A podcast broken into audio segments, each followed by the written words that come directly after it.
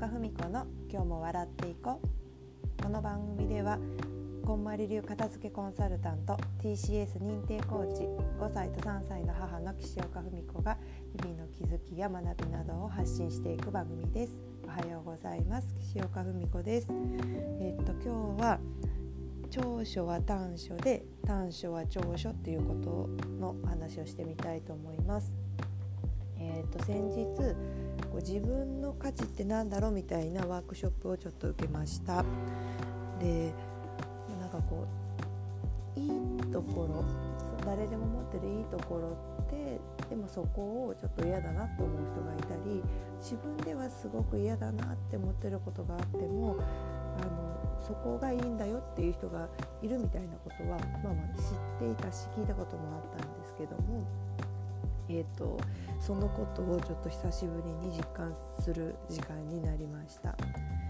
ワークショップの中でまず自分のいけてると思うところといけてないと思うところを書いてくださいっていう話をされてで、えーと、いけてないとこどんなとこがありますかってあの他の方に聞いてみてで、えー、またそれを言ってあのいけてないところを答えてくれた方じゃない方に、えーと、これはどんな風になんかこう捉えられますかみたいなことを質問して、えーと、なんかこうもあこういういいところっていう風にも捉えられますねみたいな感じでした。でその中でもえー、いくつかこうああそうだなって思うところがあったんですけどまず人のことが気になる他人をすごく気にしすぎるっておっしゃってる方がいましたでもそれって自分ではこうそういう自分はあんまり好きじゃないなって思ってても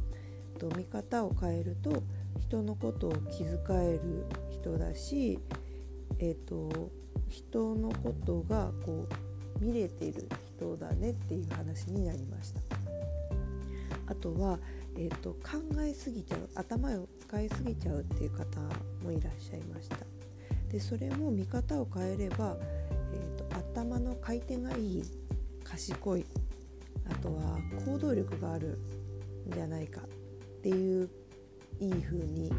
う変換できるねっていう話にもなりました。で私もこう自分のいけてないこと書いてみたんですけどもと、最近のこう課題だなって思ってるのが、えーと、フリーランスになってから特にこうなんていうか仕事やりたい仕事をさせてもらえるっていう環境にあるのでこうやりたいことが多いんですね。会社員時代よりも。会社員の時はやれって言われたからやるみたいなことが多かったんですけど。ってなるとこうやりたい仕事ばっかりになってるのでこうよしやるぞってなるとすごいスイッチが入ってガーッと集中できちゃうんですね。やりたいことだから。でも逆にこう今度はスイッチが切れなくなってしまって、えーと、例えば保育園にそろそろお迎えに行かなきゃいけないとかぼちぼち夕飯を作った方がいいなって分かっててもその目の前にあるやってることが楽しすぎて、えーと、とこうやめられない集中しすぎてしまう。っていうところはちょっと悩みだなって思ってました、でもこれもひっくり返せばそれだけ集中ができるっていうことなので、うん、まあふわふわしてずっとやってるよりは全然いいよねっていうふうにちょっと思いました。あとは、えー、っと気が散りやすいです。うんと何でもいろんなことがすぐ気になってしまって1個のことをやってるとあこれもやらなきゃあこれもやらなきゃああれもやらなきゃあこっちもやりたいみたいにしてえっ、と気も散りやすいです。集中しすぎるのに気が散りやすいってどういうことやねんって感じなんですけど気持ちりやすいです。でこれは結構だいぶ自覚があって、えーと特にその子どもの人数が増えるごとに、えー、とやることとかやらないといけないことが増えていって、うんと、とにかく覚えてられない。もう自分の記憶能力のキャパを完全に超えてるっていう風にもう途中で自覚し始めたので、えー、とこれは何て言うかまずこういいこと長所こういけてることに変換する前にまずはこう気が散りやすい、えーと、目の前のことにこう集中できてないっていうか、えーと、いろんなことが気になってしまうっていうことを解消するためにあのこうタスク管理のアプリにとにかく、えーと、気になったことを入れる。で今やってることに戻る。みたいなことは、えー、といつぐらいからかな。多分1人目出産する前ぐらいからタスク管理はのアプリ使ってたんですけど、うんとそれをずっと続けてるっていう感じですね。ででも今回そのいけてることにちょっと変換してみようと思った時にやっぱりいろんなことに気がつけるで気がついてしまうからこうちょっと自分ではしんどいって思う時もあるんですけどと気がつけるんだなっていう風に捉えてみようっていう風に思いました。うん、そうですねその辺がまず大きい気づきでした。うんと自分の性格とかこう癖とかパターンとかでこう短所っていうほどでもないけどこう嫌いなところって全然ない方もいるかもしれないんですけど、まあ、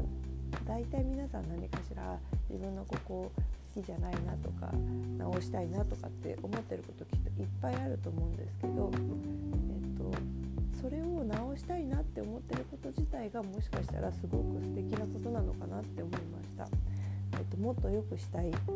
もっといい結果を出したいみたいな風に何かしら思えてるっていうことなんだなと思うのでであとはみんなそれぞれパターンとか特性が違うと思うんで何ていうかそれをこう何て言ったらいいかな。ダメだなって思うんじゃなくて自分はそういうパターンなんだなそういうタイプなんだなって受け止めるところからこうなんか自分のそういう癖とかパターンとか性格とかそういうものとのこうお付き合いが始まるっていう今今までもずっと付き合ってるんですけど、えっと、そういうあんまり好きじゃない自分っていうのとのうまく付き合う一歩が始まるんじゃないかなっていうふうに思いました。あのちょっと年末なのでいろいろ忙しくてというかこう今この数ヶ月の中ではこうそれ以上にいろんなこうやりたいこととやらなきゃいけないことが私わーっと押し寄せてきてちょっとツイッターにも珍しく愚痴っぽく書いたんですけどなんかこう自転車でかっ飛ばしてる時にすごいなんかこう自己否定の言葉がこうぶわっと「そんなんじゃダメだよね」みたいな言葉がバーッと出てきた日が何日か前にあったんですけどちょっとこうタイミングよくこのワークショップ受けて、うん、まず嫌なところを自覚できてるっていうところからこうなんかまず始まってるんだよなってもっと自分を良くしたいって思ってるんだよなっていうふうに、えー、このワークショップ通しても思いました。と聞いてくださってる方はなんか自分の短所とかいけてないこととか自分の嫌いなところとか何かありますでしょうか？こう傷をえぐるように向き合わなくてもいいと思うのでああもうなんで自分こんなんだよって思った時にちょっと見方を変えてみるっていうのをぜひ試してみてほしいなって思います。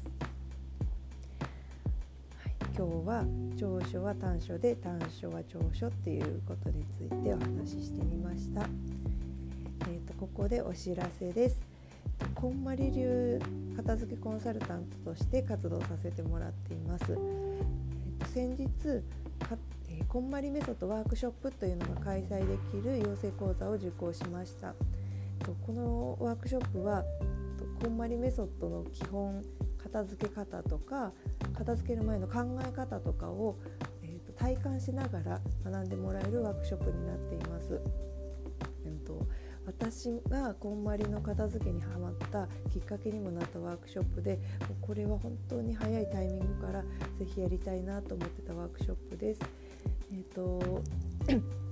1月から開催させてもらいますのでご興味ある方はぜひお申し込みお待ちしています。えっと基本的にはインスタグラムの方から